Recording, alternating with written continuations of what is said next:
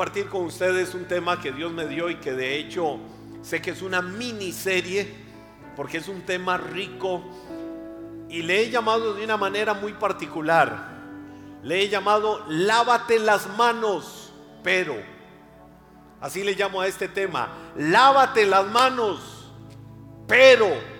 Y ese pero lo vamos a ver después, pero el punto es, lávate las manos. Y vamos a ir al Evangelio de Marcos capítulo 7.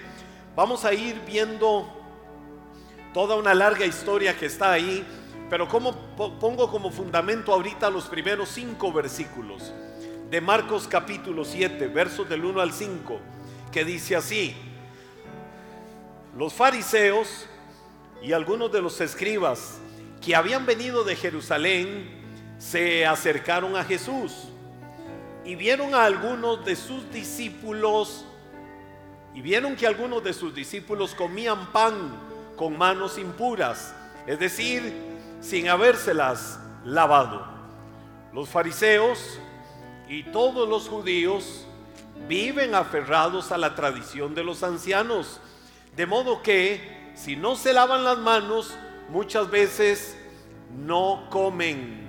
Cuando vuelven del mercado, no comen si antes no se lavan. Y conservan también muchas otras tradiciones, como el lavar los vasos en que beben, los jarros, los utensilios de metal y las camas. Entonces los fariseos y los escribas le preguntaron a Jesús, ¿por qué tus discípulos no siguen la tradición de los ancianos, sino que comen pan con manos impuras? Esa es la historia como fundamento, como base de lo que estaba sucediendo ahí. Vinieron los fariseos, eh, oiga, Jesús estaba en Galilea, vinieron desde Jerusalén, una comisión de fariseos, una comisión de maestros de la ley, de sacerdotes, vinieron hasta Galilea, ciento y resto de kilómetros al norte de Jerusalén, para ver qué era la situación con Jesús y ver qué lograban agarrar. Y venían ya con una inquietud, ¿por qué será que esto no sigue la tradición de que hay que lavarse las manos? Ahora, no es solo el hecho de lavarse las manos, a los fariseos les intrigaba fuertemente y a sus discípulos, eh, o más bien, ¿por qué a Jesús y también sus discípulos no tenían como una práctica algo que era un ritual, una tradición en ellos? Es decir, lavarse las manos. Pero la tradición de lavarse las manos para ellos iba muchísimo más allá. Y de ahí es de donde nace la pregunta que ellos le hacen a Jesús. Por años las conclusiones que hacían los rabinos, que son los maestros de la ley, los que interpretaban la Torá, es decir, el Pentateuco para nosotros, Génesis, Éxodo, Levítico, Número, Deuteronomio y también todos los libros de los profetas y los libros históricos, es decir, todo el Antiguo Testamento, todo el consejo de rabinos, intérpretes de la ley, por años habían sacado conclusiones y en aquellas conclusiones que ellos habían sacado, ellos tomaron una decisión sin darse cuenta muchas veces. Convirtieron en regla y convirtieron en norma eh, dentro del judaísmo algunas prácticas que eran parte de la interpretación que ellos hacían de las escrituras. Aunque te voy a decir, el debate fuerte de ellos era, y la gran pregunta era, ¿por qué los discípulos no se lavan la mano o no se lavan las manos? Yo hago la pregunta y digo, ¿por qué? Cualquiera hubiera dicho, es lo más lógico, más en nuestros tiempos. Imagínense ver a alguien en nuestros días que no se lava las manos. Es, es casi una regla, es casi un hábito infalible que antes de ir a comer nos lavemos las manos que en muchas otras acciones nos lavemos las manos. En nuestros tiempos yo creo que es una cultura que se ha tejido y se ha venido desarrollando y tiene que ser muy fuerte y uno esperaría que todas las personas la tengan arraigada esa cultura. Pero la pregunta aquí es, ¿por qué ellos no lo hacían? Bueno, es que, aunque es una buena práctica de salud, el problema más que, y aquí es donde viene la situación, lavarse las manos es una muy buena práctica, indispensable, fundamental en nuestros tiempos. Eh, el problema es que ellos, de acuerdo a lo que estamos viendo en la palabra, la catalogaban como una norma en lugar de una costumbre buena. Una norma es una regla, una ley. Es decir, lavarse las manos era una ley que no podían violentar. ¿De dónde venía esa ley? De la tradición judía. Venía de la Biblia, venía de la palabra, venía del Pentateuco. No, no venía de ahí. De hecho, los únicos que tenían que lavarse muy bien las manos eran los sacerdotes cuando iban al lugar santo y llegaban al lugar santísimo también el sumo sacerdote en los tiempos de los sacrificios. Tenían que lavarse muy bien las manos. Pero no era una regla para todo el, eh, eh, todo el resto del pueblo. Podía ser una buena costumbre, como en nuestros días está arraigado, que tenga que ser una buena costumbre y un hábito que todos debemos de mantener. Pero en ese tiempo los obligados por ley eran solo los sacerdotes. Los demás que lo hicieran todos, pero que lo hicieran por costumbre. Entonces, aquí es donde viene el punto. Para ellos debía ser un lavamiento de manos ceremonial. ¿Cuántos aquí se lavan las manos? Yo creo que todos levantarían la mano, ¿verdad? Bueno, uno que otro levantó la mano. ¿Cuántos aquí se lavan las manos?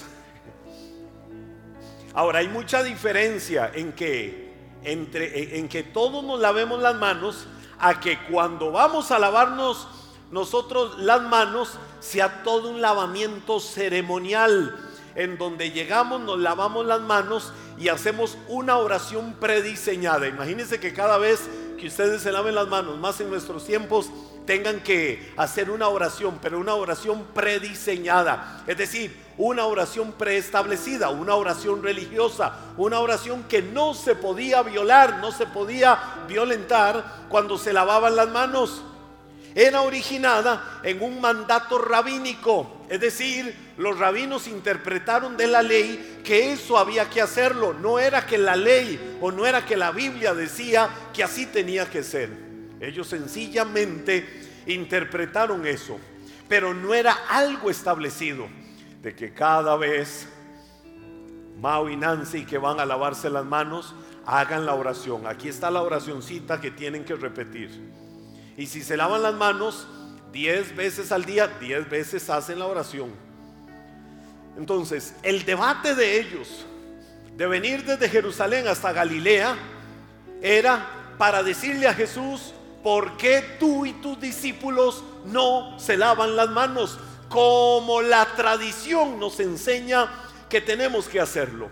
Y aquí es donde viene el punto, a donde quiero empezar a entrar. El problema es ponerle normas, es agregar normas, es interpretar algo y lo convertimos en una norma que al final de cuentas es una buena costumbre, pero lo establecemos por ley y no es lo que Dios ha dicho. Entonces eso desvirtúa la palabra. El tema es que muchas veces hacemos cosas, practicamos cosas, decimos cosas, creemos cosas. ¿Se acuerdan ustedes de aquellas famosas frases que mucha gente repite y dice, como dice la Biblia o como dice Dios, ayúdate que yo te ayudaré? Eso no lo dice la Biblia. La Biblia no enseña eso. Ahora, es una buena frase, tiene su filosofía. O como dijo Dios en la Biblia, a Dios rogando y con el mazo dando.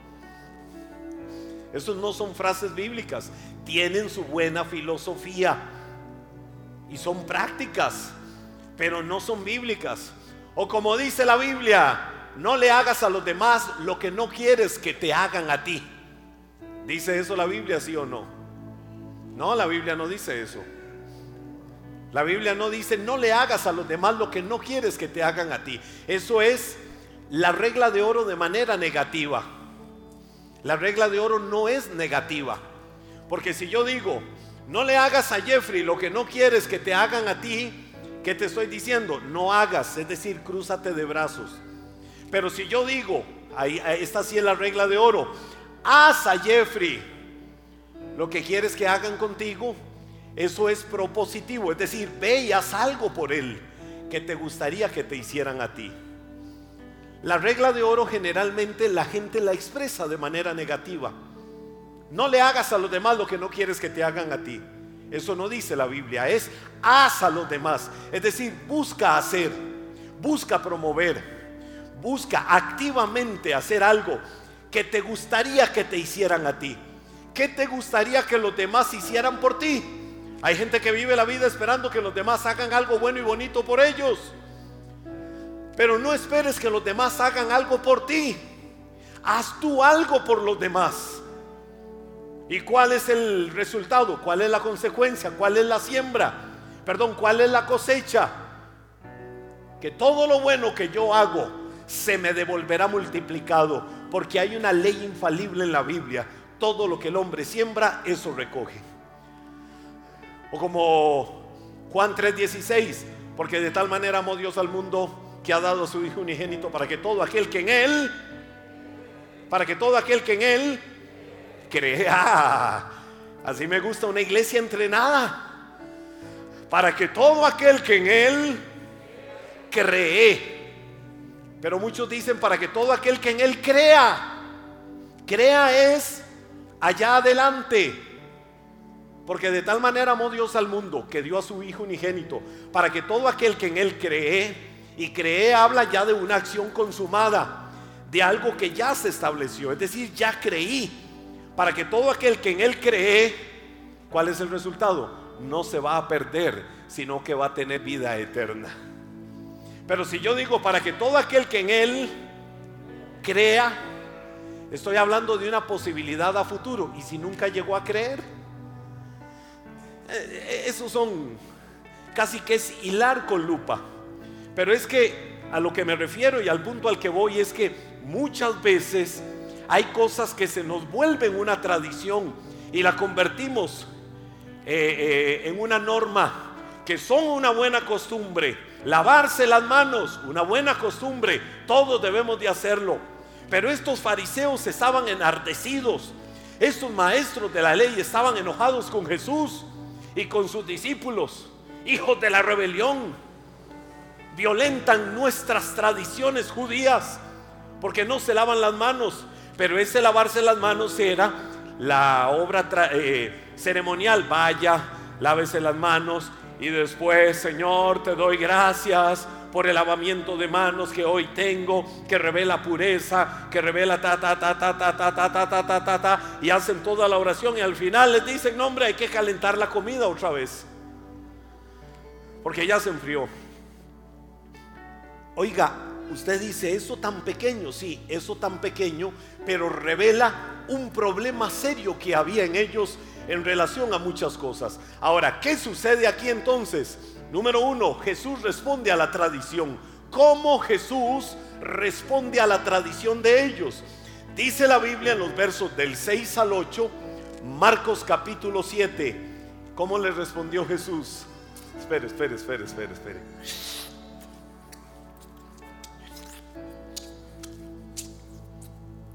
Hipócritas. Así les dijo Jesús a los fariseos. Cuando le están diciendo todo aquello, yo me imagino a Jesús ahí parado escuchándolos. Terminaron de hablar y seguro dice Jesús, ¿y ya puedo hablar? Sí, claro, defendete. ¿Qué nos vas a decir? De que vos y, y tus discípulos no hacen eso. Jesús viene y les dice, hipócritas. Ahora, ¿por qué Jesús les dijo hipócritas? Véalo ahí, verso 6 en adelante. Jesús contestó, Isaías tenía razón cuando profetizó acerca de ustedes, porque escribió, este pueblo me honra con sus labios, pero su corazón está lejos de mí. Su adoración es una farsa, porque enseñan ideas humanas como si fueran mandatos de Dios. Pues ustedes pasan por alto la ley de Dios y la reemplazan con su propia tradición. Oiga, pasan por alto la ley de Dios y ahorita vamos a ver un ejemplo que Jesús les dio pasan por alto la ley de Dios y la reemplazan por tradiciones. Mire, yo puedo empezar a enumerar. De por sí yo soy medio histórico. Puedo empezar a enumerar de los días de Jesús a nuestros tiempos todas las cientos de tradiciones que se han inventado dentro del contexto y la jerga religiosa. Y un montón de cosas que uno dice, ¿dónde estará eso en la palabra? Fueron tradiciones que alguien inventó. Fueron tradiciones que en contextos religiosos de diferentes extractos se les ocurrió establecer, se les ocurrió hacer. Y cuando se les ocurrió hacer aquello, la gente empezó a practicarlo y practicarlo y practicarlo y se convirtió en una ley, en una norma, que el que no lo practica debe de estar en el puro mundo, que el que no lo practica no ama a Dios realmente. Y entonces, históricamente se ha llevado a la gente a creer eso. Ahora, cuando Jesús viene y les responde a esto que ellos ponen. Jesús no les respondió con sutilezas. Jesús fue directo al grano. Es decir, aquí se aplicó aquello de venían por lana y salieron trasquilados. Jesús fue directo, fue al grano. Lo primero que les dijo fue, hipócritas, bien habló Dios a través del profeta Isaías, capítulo 29, verso 13, solo lo menciono del libro del profeta Isaías es donde dice esa palabra. Este pueblo de labios me honra, pero realmente su corazón está lejos de mí. Se refería a los fariseos y se refería a los sacerdotes de la ley. Ahora, cuando ellos vinieron al reclamarle a Jesús por no cumplir la tradición de los ancianos o lo que a ellos les había sido enseñado, Jesús los confronta y les hizo ver que por seguir la tradición muchas veces dejaban de cumplir la ley de Dios. Esto a mí me lleva a algo. El tema que estoy compartiendo hoy es un tema muy formativo de carácter. Me lleva a algo. ¿Cuántas cosas nosotros hacemos que pueden ser bonitas, pero se nos convirtieron en una religión? Se nos convirtieron en una norma. Se nos convirtieron en una ley y las hacemos religiosamente y tal vez ni las disfrutamos, pero hay que hacerla porque si no la hago, seguramente no estoy bien. Y eso fue lo que sucedió con ellos. Te voy a decir algo, cuando ciertas tradiciones se vuelven tan comunes, se olvida la razón que hay detrás de estas, entonces las acciones se pueden convertir en mecánicas.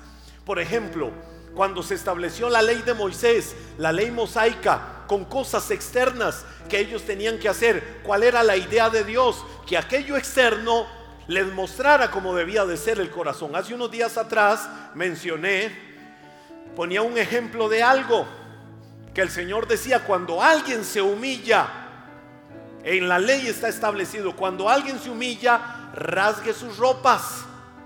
¿Verdad que sí? La ley lo decía rasgue sus ropas, que era señal de humillación. Pero aquel acto externo tenía que enseñarles a ellos lo que internamente debía de suceder. Pero en el libro del profeta Joel, el Señor viene y le dice, estoy cansado de que rasguen sus ropas, pero no rasguen su corazón. No me importa ya que rasguen sus ropas, mientras rasguen su corazón. Es decir, que la humillación viene de adentro. La humillación no se hace desde afuera. La humillación tiene que venir de un corazón realmente quebrantado delante de Dios. ¿A ¿Cuántas veces, por ejemplo, la adoración? Podemos estar en un tiempo de adoración riquísimo a Dios. Podemos estar adorando al Señor, pero no lo estamos haciendo con el corazón. ¿Cuántas veces estamos orando y las oraciones se vuelven predecibles? Mire, se vuelven como el Padre nuestro. El Padre nuestro es 100% elevado a lo máximo bíblico. Padre nuestro que estás en el cielo. Pero yo pregunto, ¿cuánta gente ha expresado el Padre nuestro y no sabe ni lo que está diciendo? Sencillamente se aprendió una oración religiosa y la repite vanamente una y mil veces. Pero no ven toda la revelación que hay ahí. Padre nuestro, es decir, de mi vida, que estás a donde? En el cielo, es decir, sentado en tu trono, vestido de gloria y de majestad. Santificado sea tu nombre. Es decir, que el nombre de Él sea santificado en nuestras vidas. Venga tu reino. Oh, y cuando oramos el Padre nuestro con solo decir, venga tu reino, le aseguro a aquel que dice, yo no sé ni qué orar, con solo que diga, venga tu reino, tiene dos, tres, cuatro, cinco horas para estar orando. Venga tu reino a dónde? Al mundo. Venga tu reino a las naciones. Venga tu reino a mi país. Venga tu reino a mi provincia. Venga tu reino a mi familia. Venga tu reino a mi vida. Venga tu reino a mi iglesia. Solo en eso podemos sacar cientos de peticiones. Que venga tu reino. ¿Para qué? Para que se haga la perfecta voluntad de Dios, así como en el cielo, también en la tierra. Y ahí en lo sucesivo todo, todo lo que dice el Padre nuestro. Pero la gente mecánicamente ha desarrollado tradiciones y dentro de la iglesia sucede. ¿Cuántas veces oras a Dios y oran mecánicamente? Oraciones predecibles. Y cuando digo oraciones predecibles, no se trata de llenar nuestro lenguaje de oraciones floridas, que se diga, wow, cómo me impresiona. No. Estaba aquel fariseo orando aquel intérprete, aquel maestro, Señor, yo te doy gracias porque soy, wow, tan espiritual. Tu gloria, Señor, inunda mi vida. Soy tan elevadamente espiritual que no soy como esta manada de pecadores que están aquí. ¿Y se acuerdan de aquel hombre que estaba allá, aquel publicano, aquel cobrador de impuestos? ¿Cuál fue la oración del cobrador de impuestos? Señor, lo único que te quiero pedir es que seas propicio a mí, que soy pecador. Oh Señor, lo único que te quiero pedir es que tengas misericordia de mí, que soy un gran pecador. ¿Qué fue lo que Jesús dijo? De cierto les digo que este, es decir, el publicano, fue justificado por su oración, no aquel otro que hizo la oración para que la gente lo alabara y la gente lo exaltara. Muchas veces hacemos oraciones predecibles oraciones religiosas, pero ¿cuántas veces humillamos y quebrantamos nuestro corazón delante de Dios? Sin necesidad de mucha bla, bla, bla, bla, bla, pero con un corazón contrito y humillado, con un corazón quebrantado delante de Dios, para decirle, Señor, toma mi vida, Señor, toma mi corazón, Señor, toma todo mi ser. Quebrántame, Dios. Toma esta vasija y hazla tu medida. Hazla como tú quieres. ¿Cuántas veces quebrantamos el corazón? ¿Cuánto nos hemos olvidado de llenar un altar de lágrimas y de quebranto delante del Señor? Y no digo necesariamente que hay que venir al altar para ser espiritual, porque el altar puede ser la base del inodoro de la casa. O sea, para decirte, como le dijo Jesús a la mujer samaritana, ni aquí ni allá, cuando haya un verdadero adorador, lo hará en espíritu y en verdad. Es decir, ni acá en el monte Jericín, ni en la ciudad de Jerusalén, donde sea que haya un adorador, ese adorador será visto su corazón delante de Dios porque lo hace en espíritu y en verdad. No hay forma, no hay ley, no hay argumentos. Lo único que Dios espera es un corazón quebrantado que lo adore, pero que lo haga en espíritu y en verdad. ¿Cuántas veces estamos en la iglesia? Señor,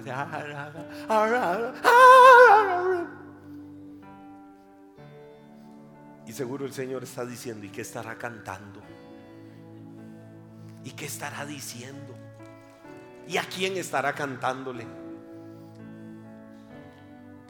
Porque a veces no sabemos ni siquiera lo que estamos expresando. Por eso la teología incluso, y no me voy a meter en ese tema mejor, pero la teología de algunos cantos, que son cantos antibíblicos o no tienen nada de Biblia, y los cantamos como toda una adoración, como en aquellos años de los 70 cuando muchos adoraban a Dios y decían, oh Señor, te adoro, Judas. No tiene precio tu traición, siente el fuego del Espíritu que te llena, ciego, que no conoces el amor y la verdad y cantaban Judas adorando a Dios. Pero porque no sabían lo que estaban cantando. O sea, no se trata de estructura, no se trata de tradiciones, se trata de un corazón quebrantado. Te voy a decir algo, no son necesariamente más espirituales los que adoran a Dios con un mega órgano que son del tamaño de este edificio en las grandes iglesias americanas. No son más espirituales esos que aquellos que lo hacen con tambores debajo de un árbol en África y un tambor que suena terrible, pero eso lo pueden estar haciendo en espíritu y en verdad y aquellos lo pueden estar haciendo por pura religión. Porque no lo están haciendo con el corazón. No se trata de si la adoración en la iglesia tiene que ser tradicional o tiene que ser contemporánea. Me voy de la iglesia y ¿por qué se va de la iglesia? Ajá, porque es que la alabanza no me gusta. Porque es que qué rico cuando cantábamos aquello de aquellos años, cuando allá se pase lista. Eso sí movía la presencia de Dios. Y yo sentía que venía la presencia de Dios a mi vida. Uh, cuando sentíamos ese fuego del Espíritu en la iglesia, en medio de la alabanza, cuando ahí el salmista, el adorador, empezaba, ya suenan los motores y empezaba a cantar, el jet del Evangelio se va, se va, se va. Y todo el mundo se sentía así volando en el jet del Evangelio. Eso sí era adoración a Dios. No se trata si lo tradicional o lo contemporáneo, se trata de hacerlo con entendimiento y revelación desde lo más profundo del corazón y hacerlo en espíritu y en verdad. Y hacerlo para Dios. No se trata del pan. ¿Cómo es el pan? Uy, antes, donde yo iba antes, el pan sí era rico, el de la cena del Señor. Este no, este es raro. Ay, el jugo de uvas. Este es diluido, medio parece, sabe a agua. En cambio aquel, oiga, ese sí era jugo de uvas de verdad, casi, casi, casi fermentado.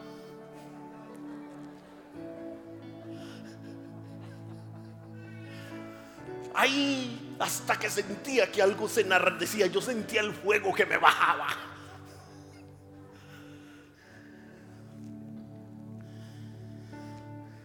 El jugo de uvas que usamos acá en la iglesia, por cierto, es literalmente jugo de uvas traído desde la misma ciudad de Jericó. Las primicias de Dios para Israel. ¡Wow! ¿Y eso los hace más espirituales? No. ¿Y por qué usamos ese jugo de uvas? Porque hay un pastor que lo importa a Costa Rica, es un vino que tiene un sabor muy rico, un jugo de uvas que tiene un sabor muy rico, y es el que usamos acá en la iglesia, no es fermentado. Pero, pero es un jugo de uvas muy rico, y no es para que la gente sea más espiritual. A veces, vea, vea, vea, vea, lo voy a ungir, voy a orar por usted, este aceite, este aceite es traído desde los mismos desiertos de Judea. ¡Ah, wow! Ahí tiene que haber. No. Mire, puede usar aceite menen. Puede usar. Un día fue Jeffrey.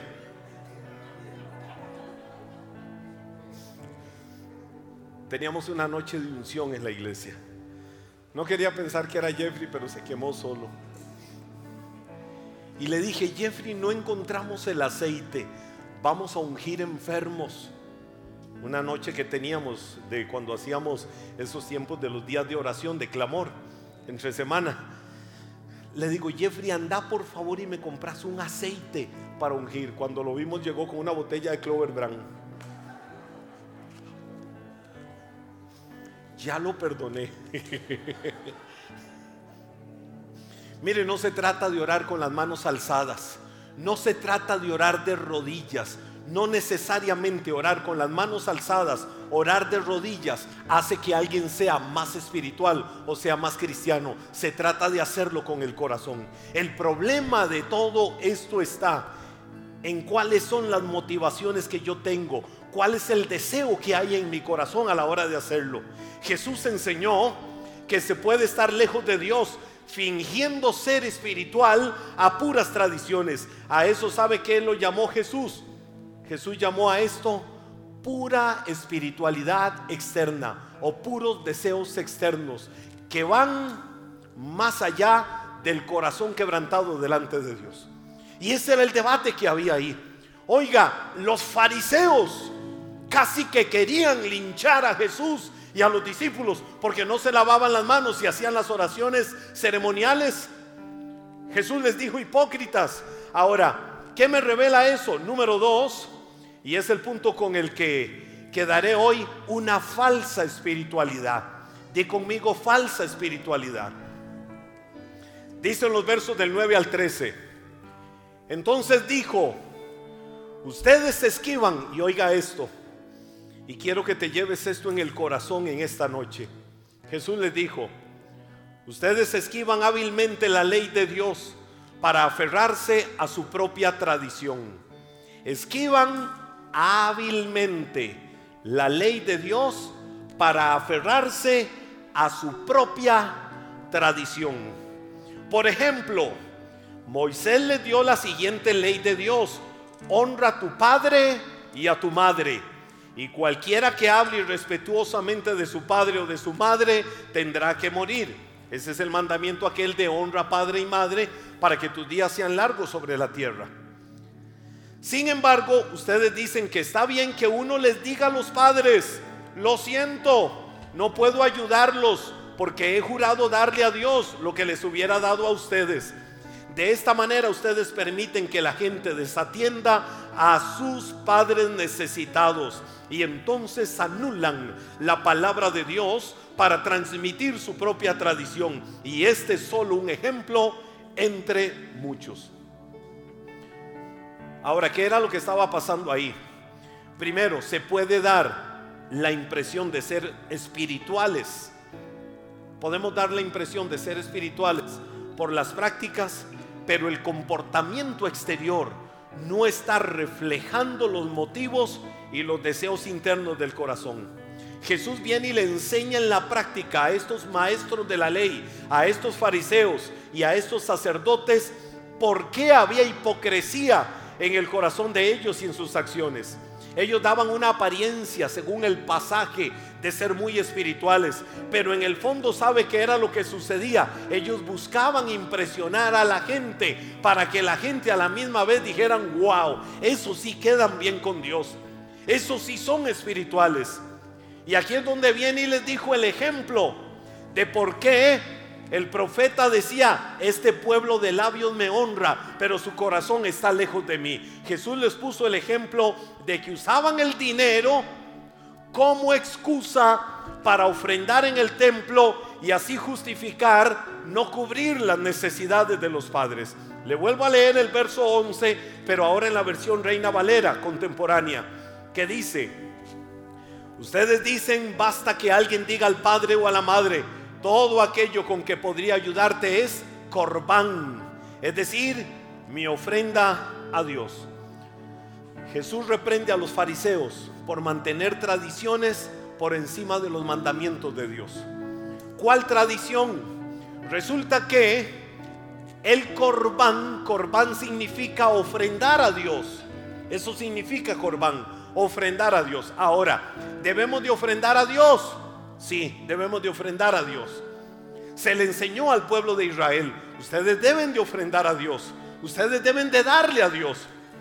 Y se les enseñó sin defecto, ustedes tienen que darle los diezmos a Dios. La ley mosaica sí lo enseñaba, pero ¿qué era el asunto? Ellos llegaron, eh, la tradición la tradición, no la ley de Dios, no los mandamientos de Dios. La tradición les enseñó que cuando de sus bienes ellos llegaran y dijeran, corbán, los demás tenían que interpretar que ese dinero era para Dios.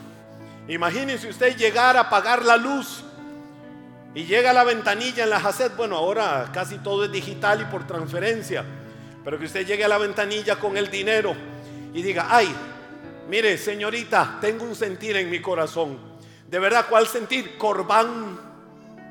Es decir, corbán significa darle ofrenda a Dios. Corbán. Y ella le dice, ¿qué es corbán? O sea que no voy a pagar la luz. Y usted no me la puede cortar porque el sentir de mi corazón es que esto ahora se lo dé a Dios.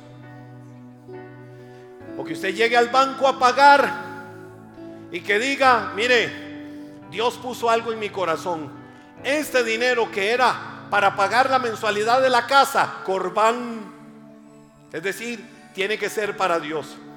Y nadie podía hacer nada, porque ellos decían corbán y se interpretaba por la tradición que ese dinero era para Dios. Entonces, donde Jesús les dijo hipócritas, les dice, ustedes vienen a decirnos que no guardamos una tradición, pero ustedes no guardan los mandamientos, porque vienen y le dicen a papá y a mamá, te iba a dar este dinero para que te ayudaras esta semana, pero corbán, es decir, tiene que Dios puso que es una ofrenda para él. Entonces no te lo voy a dar, lo voy a dar al templo. Ahora, ¿qué era lo que sucedía? Que la gente veía lo que hacían esos fariseos y decía, "Wow, qué espirituales, qué generosos." cómo ofrendan, cómo dan al templo. Sí, pero le estaban robando a lo que tenían que darle a papá y mamá. Honrar a padre y madre les enseñaba Jesús. No era no solo decirle cosas feas a papá y mamá, honrar a padre y madre era velar por los intereses de ellos. Ahora, esto se dice con mucho cuidado, porque hay papás que pueden venir a decir, ay sí, mis hijos están obligados a darme. Es un principio bíblico, la honra padre y madre. Es un principio de honra. De muchas maneras se honra a papá y a mamá. Pero ellos hipócritamente no honraban a papá y a mamá porque cada vez que iban a darle el dinero para la semana, para sus gastos, para sus pagos, para ayudarlos, porque podía ser que estaban muy viejitos, muy adultos mayores, llegaban y decían, Corbán, papá, mamá, no te podemos dar el dinero porque va para el templo. Y eso impresionaba. Y la gente decía, de verdad son espirituales. Qué generosos, todo lo dan al templo.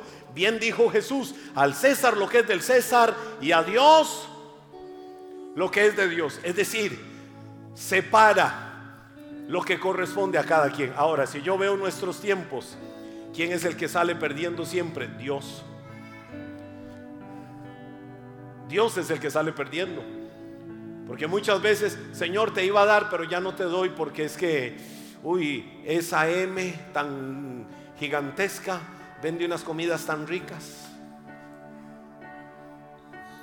O a veces buscamos cualquier excusa para dejar de darle a Dios.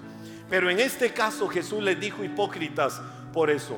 Ahora, termino con esto. Una tradición es una costumbre o un hábito que se convierte en parte de la cultura de una iglesia, para bien o para mal.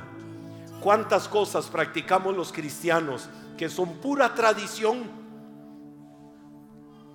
Como lo que decía hace un momento, si no levanto las manos, no, no levantó las manos, no es espiritual. Ahora, levantar las manos es rico, de manera espontánea, como lo podemos hacer en este momento. Yo quiero que lo hagas poniéndote de pie. Porque no lo haces por una tradición, para que le quedes bien al pastor. Lo haces diciéndole a Dios, yo me humillo delante de ti. Yo quebranto mi corazón delante de ti. Pero no nos hace más espirituales que estar de rodillas o estar con los brazos encogidos humillado delante de Él. Lo que te hace espiritual es humillar tu corazón delante de la presencia de Dios. Hay tradiciones lindas. Iglesia Maná tiene tradiciones lindísimas. La noche de acción de gracias, la noche de chocolate y galletas, la noche clásica de los 31 de diciembre y otras actividades que tenemos dos años ya de casi no hacerlas por toda esta situación pandémica, pero son tradiciones bonitas que no suplantan la verdadera adoración a Dios. Pero hay tradiciones que se han convertido en normas dentro del cuerpo de Cristo y en el corazón de muchos que han quitado el verdadero espíritu de lo que Dios quiere que hagan en sus vidas. Desgraciadamente el espíritu religioso es así. Y hoy te invito para que cortes y te liberes de eso en el nombre de Jesús. A los fariseos no les importaba si el pueblo tenía que comer. Estaban espiritualmente fuertes. El fariseo decía que alguien era espiritualmente fuerte solo si se lavaba las manos, siguiendo la tradición religiosa antes de comer. Vieron los milagros que Jesús hizo en la multiplicación de los panes y los peces. Vieron a Jesús sanando a muchos. Vieron a Jesús devolviéndole la vista a muchos. Vieron a Jesús haciendo milagros y eso no les importaba. Eso no lo exaltaban, eso no lo valoraban. Eso no lo dignificaban.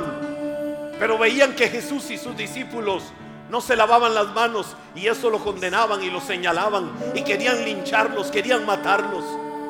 ¿Cuántos hoy en día viven con ese sentimiento, ese espíritu y ese corazón fariseo que juzgamos en la vida de otros? Porque no hacen lo que yo digo que se tiene que hacer. Pero no vemos el corazón. No vemos realmente que ese huesa es un adorador como quizás no lo seamos. Ese huesa toca, toca el mismo cielo en sus madrugadas de humillación y quebranto en la presencia de Dios, como aquel que juzga quizás no lo hace. No mire la apariencia como los fariseos lo hacían. Mira el corazón. No midas tu corazón por lo que haces. Mide tu corazón por lo que eres delante de Dios. Para un fariseo el más santo de los hombres era aquel devoto de un ritual vacío, como si eso los pudiera salvar. Hoy sabemos que no son los sacrificios, que no son las tradiciones, que no es cuanto queramos hacer para tener la vida eterna. Eso se logra solo por la sangre que Cristo derramó en la cruz del Calvario. Eso se logra solo con un corazón humillado ante Él. Recibe eso en tu corazón. Dios es un Dios de cambios. Aunque Él nunca cambia, sus maneras de hacer las cosas pueden cambiar. Muchas de sus promesas son para cosas nuevas. Un nuevo nacimiento, un nuevo cambio, un nuevo espíritu, un nuevo pacto, nuevos cielos, nueva tierra, porque Dios siempre quiere que veamos hacia adelante. No te, no te quedes amarrado a tradiciones cuando Dios quiere llevarte más allá. Alguien a quien le gusta que las cosas permanezcan sin cambio, probablemente se va a sentir incómodo en el cielo. Porque de seguro cada día las cosas son mejores ahí. Aún la tradición alguna vez fue nueva. Entonces no tengas temor de empezar a hacer una nueva forma, de empezar a crear una nueva forma de hacer las cosas en tu vida. Ábrete a nuevas oportunidades. Crecimos en iglesias usando pizarra con una tiza que luego se convirtió en una pizarra acrílica y luego se convirtió en retroproyectores de filminas que luego pasaron a ser sistemas computarizados, presentaciones de pantallas en PowerPoint. Hoy muchos usan las pantallas LED que se usará en el futuro Probablemente en el futuro se verán los hologramas en las iglesias. Son formas.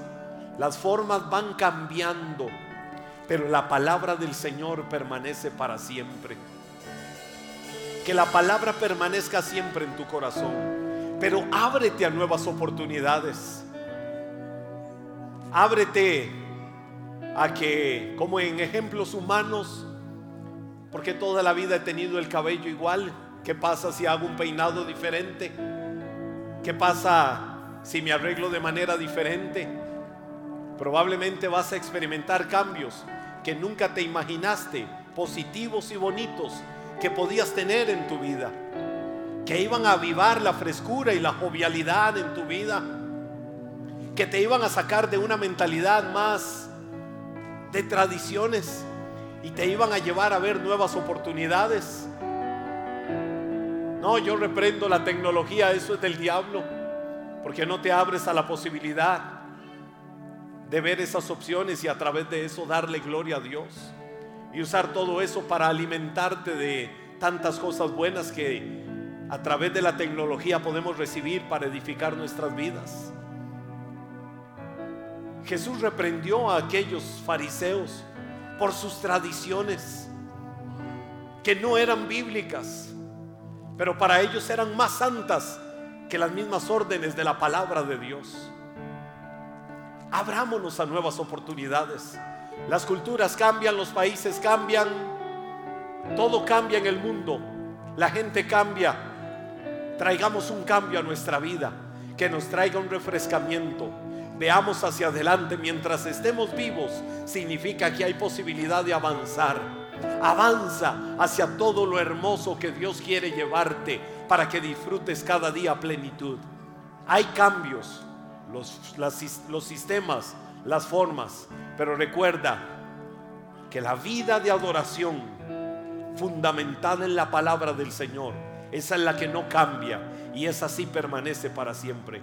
Las formas de hacerlo es lo que puede ser diferente, pero que la palabra de Cristo more en abundancia en el corazón de cada uno. Así oro y declaro y creo esto para esta amada iglesia que le pertenece al que con su sangre derramada en la cruz la compró en amor. Bendigo tu vida, bendigo tu trabajo, bendigo tu empresa, bendigo la obra de tus manos, bendigo tus esfuerzos y que el Señor te haga cada día más productivo y que se abra la oportunidad de nuevas experiencias, de crear cosas nuevas, de ir más allá de las limitaciones que te has impuesto por la tradición de decir yo soy así, yo no puedo, otros sí pueden. Por la tradición de decir es que pobrecito yo, pobrecita yo. Cuando Dios quiere llevarte a una nueva forma de pensar para que cambie tu manera de vivir. En el nombre de Jesús. Rompe aún con esquemas y tradiciones religiosas que te impidan ver la gloria de Dios en todo lo que hagas.